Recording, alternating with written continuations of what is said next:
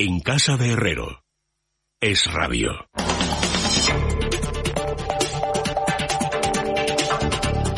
Pues son las 10 en punto, las 9 en Canarias. Estamos en el tiempo de la economía con Javier Santa Cruz. Buenas noches, Javier. ¿Qué tal, Leticia? Buenas noches. Y con Diego Sánchez de la Cruz. ¿Cómo estás, Diego? Muy buenas noches. Buenas noches, Leticia, Javier. Bueno, contadme este batacazo de, de Bloomberg mm, destrozando a nuestro presidente del gobierno, a cómo están realizando la gestión de, de la pandemia en nuestro país, incompetente en la primera, en la primera ola, ahora de, de vacaciones. Y bueno, ¿qué hay detrás de todo esto? Bueno, lo que está detrás es una gestión bastante mejorable, por decirlo de alguna manera, eh, tanto de la, de la crisis sanitaria como muy especialmente de la, de la grave crisis económica que ha surgido de la, de la pandemia. Eh, los medios internacionales, además, eh, han hecho, sobre todo este tipo de medios especializados, han hecho una cobertura importante de la relación entre por un lado los resultados que se estaban obteniendo en términos pues de contención tanto de contagios como de número de muertos como también pues de las medidas que estaban tomando para intentar evitar una segunda ola y por otro lado los resultados económicos de, de, todo esto no entonces España si tenemos que dividir a los países hacer un, un típico gráfico de cuatro cuadrantes no donde el primero es donde ni salvas la economía y salvas la salud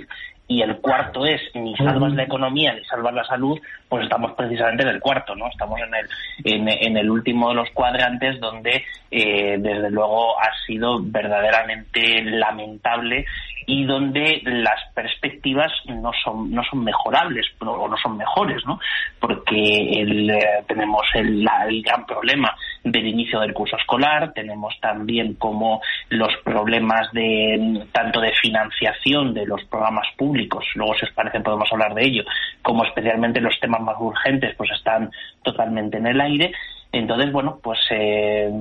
esto lo, lo, comentaba Bloomberg, hace unas pocas semanas también The Economist nos daba alguna algún toque de atención al respecto. Entonces, esto tristemente es el pan nuestro de cada día.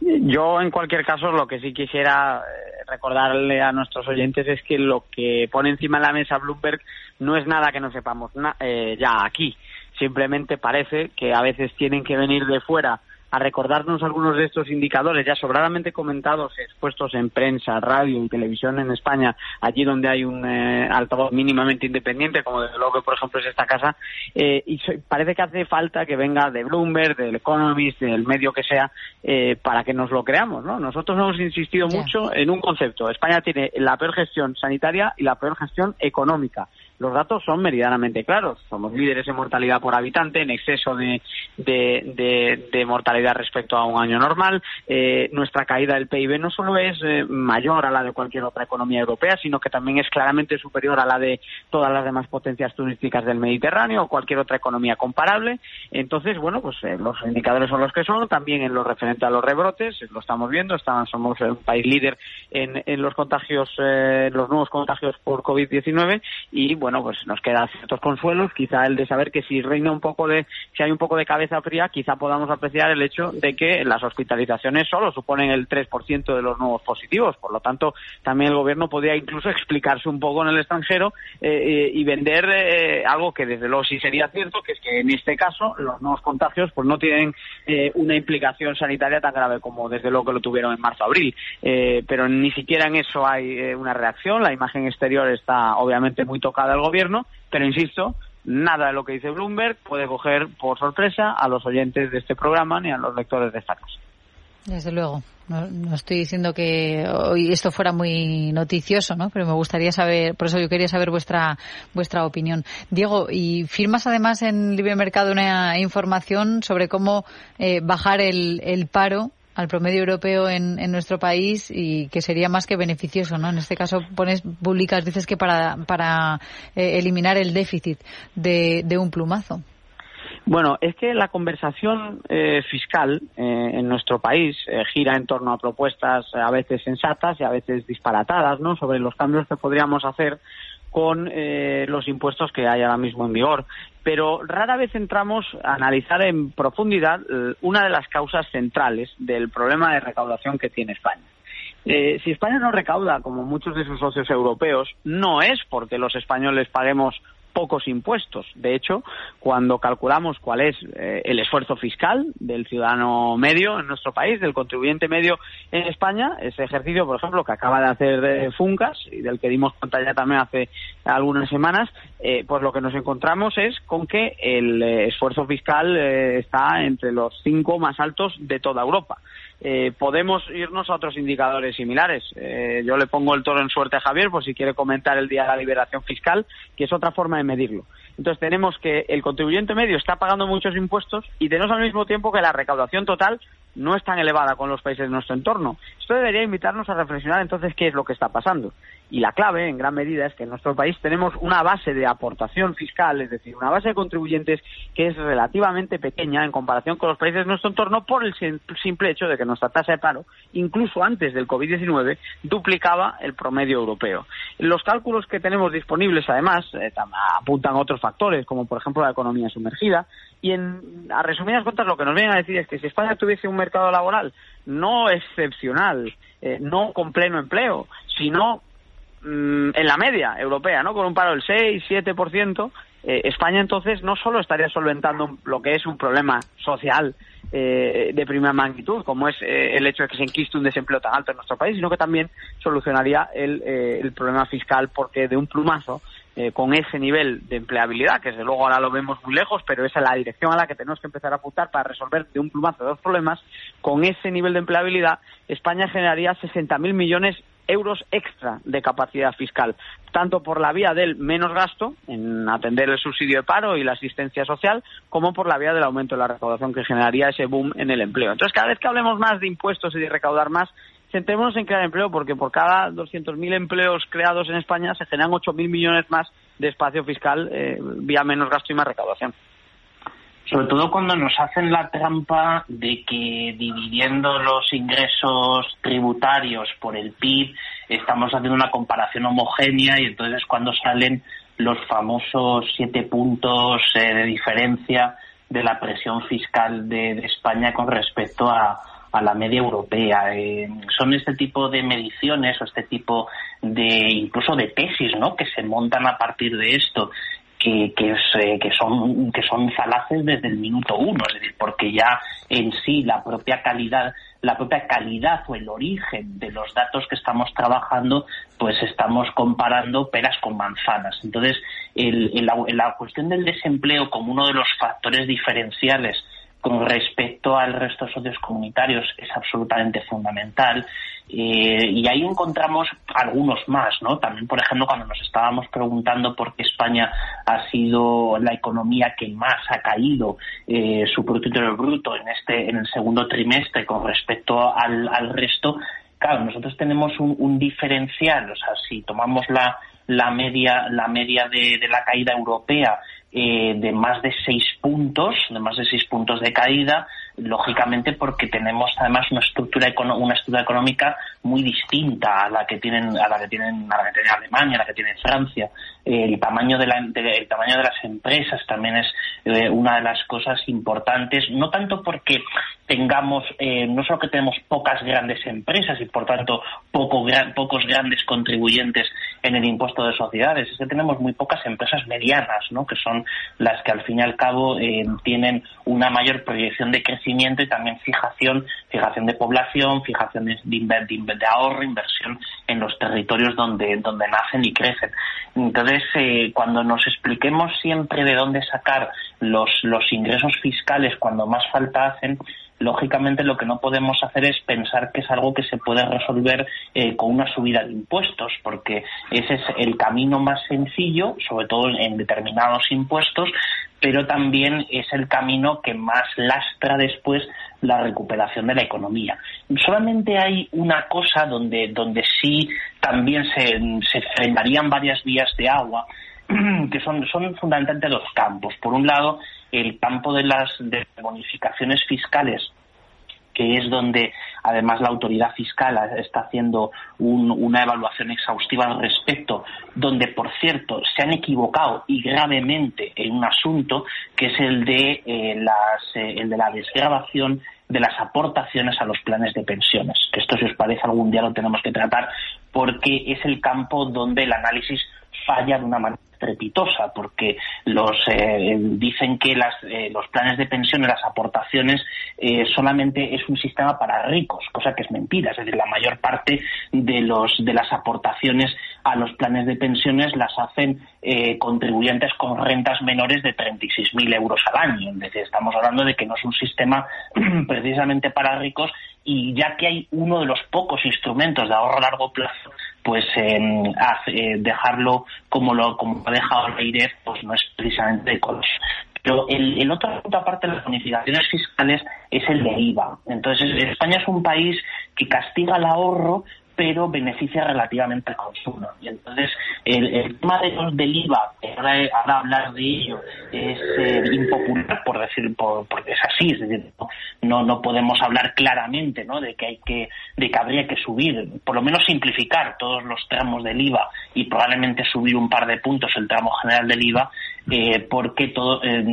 los empresarios y mucha gente piensa que lo que hay que hacer es reducir, reducir el IVA, cuando es justamente lo contrario. El IVA es el impuesto que, el impuesto que, es más eh, neutral, por decirlo de alguna manera, al crecimiento económico y a la generación de empleo. Entonces, son las vías de agua, pero que los oyentes cuando se cuando les les digan que, que bueno España es un país que se recauda poco y que hay que aumentar los ingresos fiscales pues ya saben que a donde hay que atacar o sea donde van a atacar va a ser a sus bolsillos porque no hay más contribuyentes que respondan ante eso bueno, permitidme que introduzca otro asunto que llevamos comentando ya desde ayer, porque ayer ya contábamos que el 1% solamente de las personas que han solicitado el ingreso mínimo vital lo han recibido y entonces hoy ha salido un sindicato eh, UGT anunciando incluso movilizaciones, dicen, en el mes de septiembre si no se resuelve de una manera inmediata. Y hoy nos encontramos con un comunicado, también con declaraciones del ministro de Seguridad Social, de José Luis Escriba, diciendo que bueno, que efectivamente que han recibido una avalancha, unas 750.000 peticiones, que de ellas han analizado un 20%, solo han analizado un 20%, y, y luego ha dicho que una cuarta parte han sido denegadas por estar incompletas o a falta de, de documentación. Vamos a escuchar lo que decía el ministro Escriba explicando que van a intentar agilizar los trámites lo máximo posible. Si queremos hacerlo bien, si queremos realmente identificar bien a los beneficiarios, que les llegue la renta, que no haya fraude, que, que realmente se focalice bien, esto hay que hacerlo, yo creo que no hay otra forma distinta de hacerlo como lo hemos hecho. Ah, como lo hemos hecho. Javier, Diego, no sé, yo ahora me estaba, estaba viendo alertas de algunos periódicos y hablando incluso casos personales muy dramáticos, ¿eh? de gente que lo ha, lo ha solicitado y al final no solamente no se lo han dado porque había un problema, se han dado cuenta de que no cumplía los requisitos para ello, pero y sin embargo lo que han hecho ha sido quitarle una prestación anterior de su autonomía, ¿no? Sí, comentábamos ayer precisamente esto de, que, por un lado, o sea, del problema que supone anunciar ese tipo de medidas eh, sin que luego puedan realmente materializarse con, con cierta rapidez y los problemas técnicos y de personal, ¿no? que no, no, no, no, es, no es necesario tampoco repetir lo que tiene en este momento la Administración de la Seguridad Social, sino que ahora lo que más me sorprende son estas declaraciones del ministro eh, autojustificándose eh, dice con pensando que esto bueno que esto es lo normal y que esto es lo que todo el mundo se debería esperar pues si si cualquiera de los de, de, los solicitantes o de los eh, potenciales beneficiarios del ingreso mínimo hubieran escuchado al presidente Sánchez o al propio ministro Escribá hace, unos meses cuando se dijo que iba a ser de inmediato y de oficio eh, algunos de los pagos del ingreso mínimo, pues lógicamente nadie hubiera pensado que se iba a encontrar con estos problemas. Pero bueno, todos éramos conscientes de que esto iba a pasar y que lógicamente no se puede confiar en, una política de rentas y menos de un gobierno que ya pues va a ir teniendo poco a poco problemas serios de, liquidez para afrontar esto eh, que por cierto o sea cuando estamos hablando de liquidez una de las eh, por, supuesto no se paga el ingreso mínimo la mayor parte de las de las solicitudes, pero que tampoco, por ejemplo, se están devolviendo las declaraciones de la renta desde el mes de junio. Entonces, eh, ojo porque los problemas de liquidez pueden lastrar también el que todas estas cosas pues se puedan poner en marcha. El problema también mm, de este atasco burocrático, ¿no? Que, sale a la luz ahora, pero que ha salido a la luz también con la cuestión del, de los ERTE, eh, es que, por un lado, obviamente se anuncian grandes programas sin contar con el eh, personal eh, capaz de gestionarlo, pero también porque en España seguimos teniendo una administración que, por lo general, desconfía del ciudadano, eh, le trata como sospechoso hasta que demuestre lo contrario. Es una actitud que nos encontramos, por ejemplo, en muchas actuaciones de la agencia tributaria, pero también eh, la vemos presente en los ERTE. Eh, hoy mismo o, ayer, si mal no recuerdo, se publicaba una nota mía en Libre Mercado en la que comentábamos la cuestión del fraude dentro de los ERTE. Bueno, de cada 100 empresas que se han acogido a un ERTE, solo hay cinco que están ahora mismo bajo algún tipo de investigación en la cual pues se ha pedido que presenten más documentación. Se espera que finalmente los casos de, fraude sean eh, solo una fracción de ese 5%, que ya de por sí es un porcentaje muy pequeño. Y además hay sanciones que han sido anunciadas y comunicadas y que son duras, como debe ser, para todo el que actúe de manera fraudulenta. Pero claro, el problema de crear un control previo, ¿no? o, como eh, dirían los, eh, los académicos ex ante, ¿no? Eh, en vez de hacerlo a posteriori, ¿no? es que generas por definición ese cuello de botella. Entran de golpe en la administración decenas de miles de expedientes para programas que de la noche a la mañana pasan a tener una demanda tremenda, en el caso de los ERTE por la situación eh, sanitaria y la emergencia económica, en el caso del ingreso mínimo vital, porque es un programa anunciado mm, de golpe y porrazo con cientos de miles de personas que esperan eh, percibir esa prestación. Y obviamente no hay recursos ni hay tiempo, pero es que tampoco ese tipo de relación de la administración con el ciudadano es común en los países de nuestro entorno. Aquí hemos puesto como ejemplo en este programa muchas veces cómo eh, se articulan este tipo de pagos y este tipo de ayudas en otros países eh, de nuestro entorno. Hemos puesto el ejemplo de Alemania, por ejemplo, con nuestra compañera Carmen Tomás en otras ocasiones. También en el caso de las ayudas sociales se podría citar el caso del Reino Unido, que tiene un sistema parecido.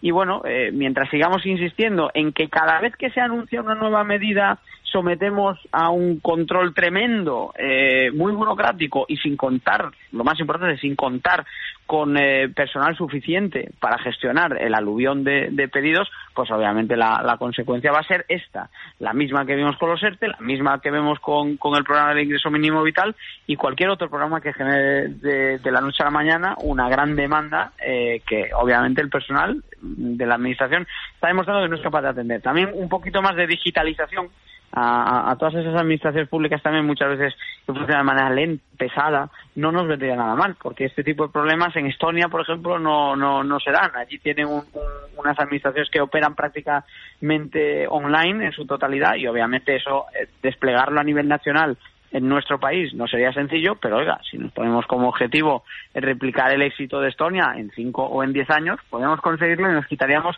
muchos de estos problemas, pero no, preferimos, insisto, una administración lenta, pesada y muy burocrática. Ojalá te, estén escuchando, Diego. Pues nada, Javier, Diego, muchísimas gracias por eh, vuestros análisis en eh, esta hora. Hablamos los próximos días. Un placer, un abrazo. Bueno, ahora dentro de unos minutos nos vamos a ir corriendo a la tertulia política, pero antes hacemos una pequeña parada porque ya saben que cumplimos 20 años, estamos de aniversario en Libertad Digital y queremos celebrarlo a lo grande y con estilo, Lorena. Así es, no te dejes, no te quedes sin las gafas exclusivas del 20 aniversario de Libertad Digital por solo 39,99 euros más gastos de envío. Eh, podrás tener estas gafas marca Hooks en tu casa. Si eres socio del Club Libertad Digital, además el transporte es gratis. Hablamos de unas gafas, de una unas lentes polarizadas, eh, graduables en óptica, materiales de última generación, patillas personalizadas intercambiables y de regalo un exclusivo llavero conmemorativo del 20 aniversario. Y además un 20% de descuento en el resto de la colección Hooks con el código LD2020. Entra ahora en www.libertaddigital.com y llévate estas gafas del 20 aniversario de Libertad Digital.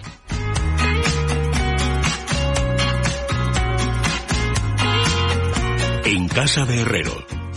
es radio.